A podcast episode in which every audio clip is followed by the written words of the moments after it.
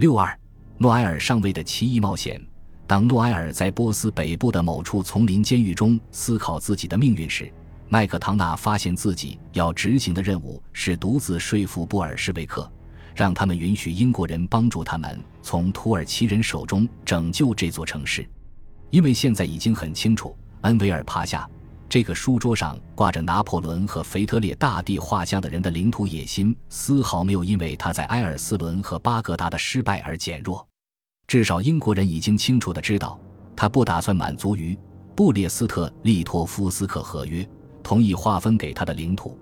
他的目的越来越明显，他要巴库，这显然是违反合约的。在接下来的日子里，麦克唐纳焦虑不安，他发现自己在玩那危险而孤独的游戏时，已慢慢地陷入了阴谋与背叛的泥潭中。自从他离开提弗里斯到巴库以来。高加索地区的政治局势一直在迅速的发生着戏剧性的变化。到1918年5月底，高加索联盟的任何残余形式都已经瓦解了。格鲁吉亚、亚美尼亚和阿塞拜疆相继迅速宣布从俄国独立出去。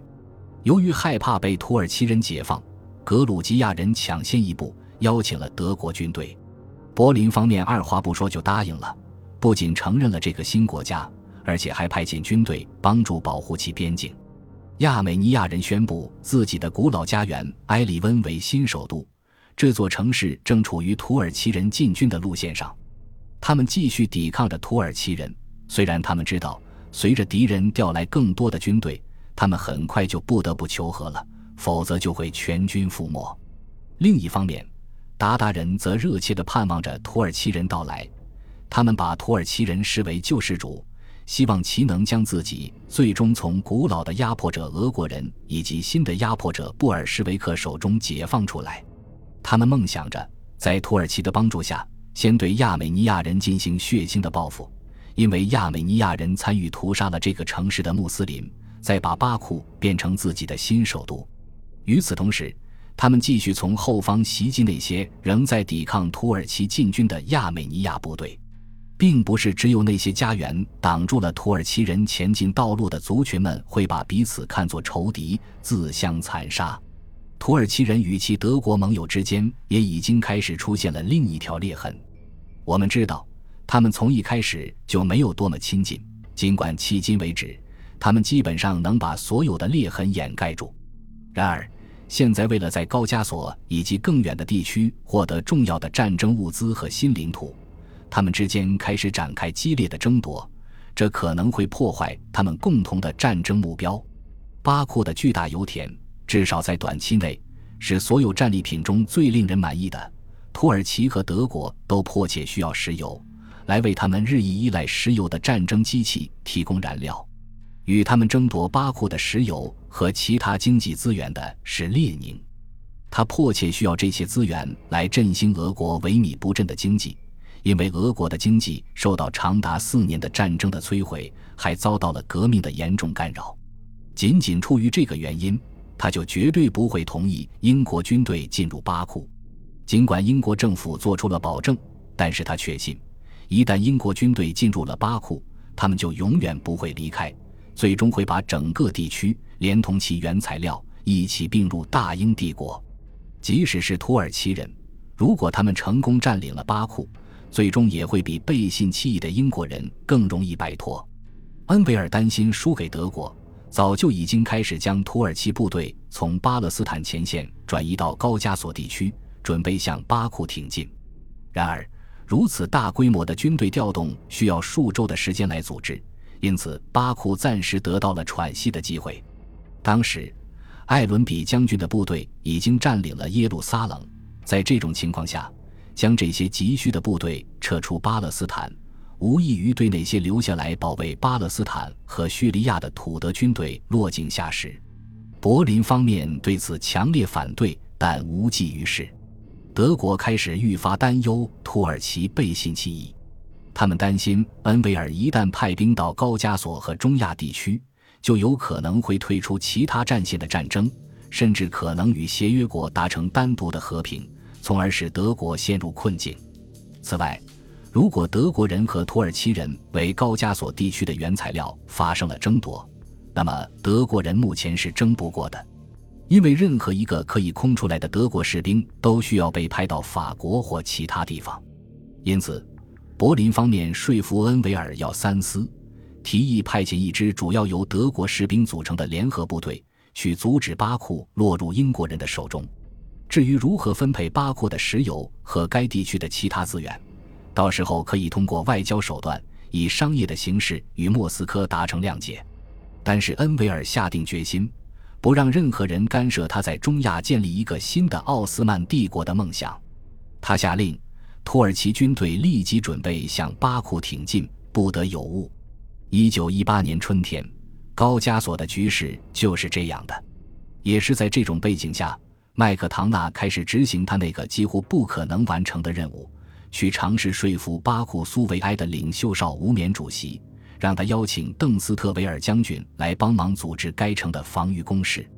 读者应该还记得，当时邓斯特维尔和他的特派团成员被困在了波斯北部，正焦急地等待着来自巴格达的增援部队。他本打算从里海的恩泽利港乘船前往巴库，但是去恩泽利的路却被库丘克可汗的丛林军堵住了。丛林军同时与土耳其人、德国人和布尔什维克结盟，邓斯特维尔根本不可能通过谈判让他们放行。终于在六月初，邓斯特维尔的援军穿越了崎岖的山路，开始到达。不久之后，大约一千名英国和库尔喀士兵在轻型火炮的支援下进攻了丛林军的阵地，给在人数上占优势的波斯民族主义者造成了重大伤亡。通往恩泽利的道路现在已经开辟出来了，然而，邓斯特维尔除了在恩泽利建立基地，也没有什么可以做的，只能等着看麦克唐纳是否能改变邵无冕的想法。与此同时，他开始打听诺埃尔的消息，因为诺埃尔在三个月前就失踪了，再也没有任何消息。事实上，在被判处枪决之后，诺埃尔仍然活得好好的。审判结束后，他被送回了丛林中的监狱里。他以为那将是自己在世界上活着的最后一夜，不过他的狱卒和唯一的看守很明显为他感到难过。诺埃尔写道：“那天晚上很冷，所以他们往火盆里堆了木炭，然后扇了扇，吹了吹，直到火苗窜出来，发出亮光。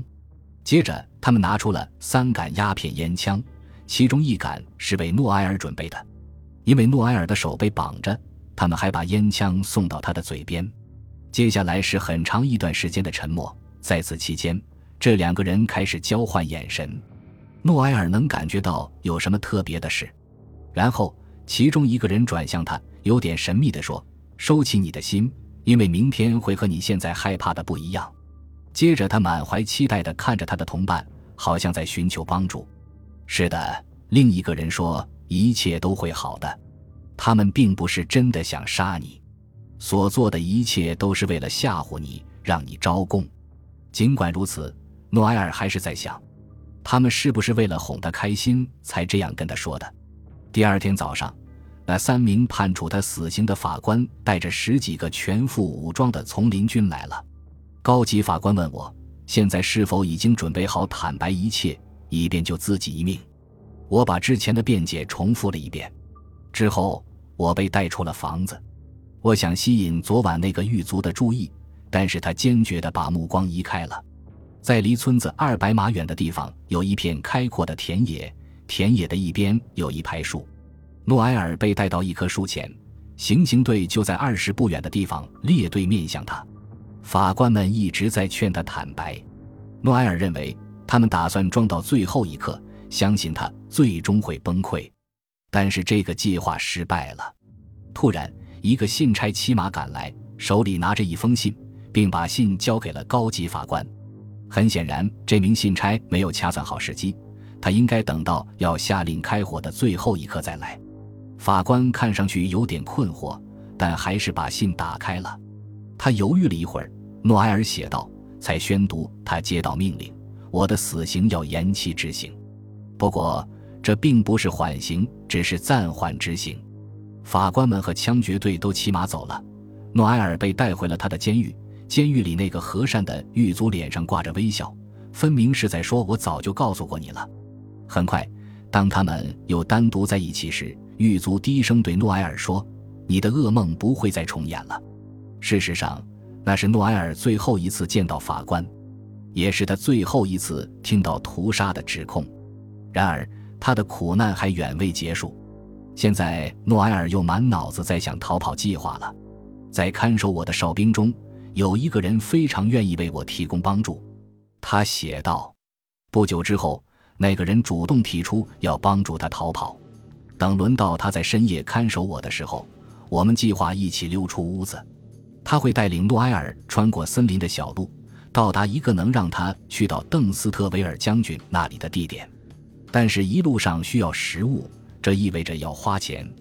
诺埃尔把剩下的大部分现金都给了这个人，并开始从每日口粮中省下面包，将其藏在房间烟囱的一个小洞里。但是日子一天天过去了，这个人却不断的为拖延逃跑找借口。诺埃尔开始有所怀疑。最后，当这名哨兵向诺埃尔要他的手表来资助逃跑计划时，诺埃尔拒绝了。接下来，几名武装的丛林军来了。拿走了他的秘密粮食储备，然后他们命令他收拾行装，准备晚上离开。本集播放完毕，感谢您的收听，喜欢请订阅加关注，主页有更多精彩内容。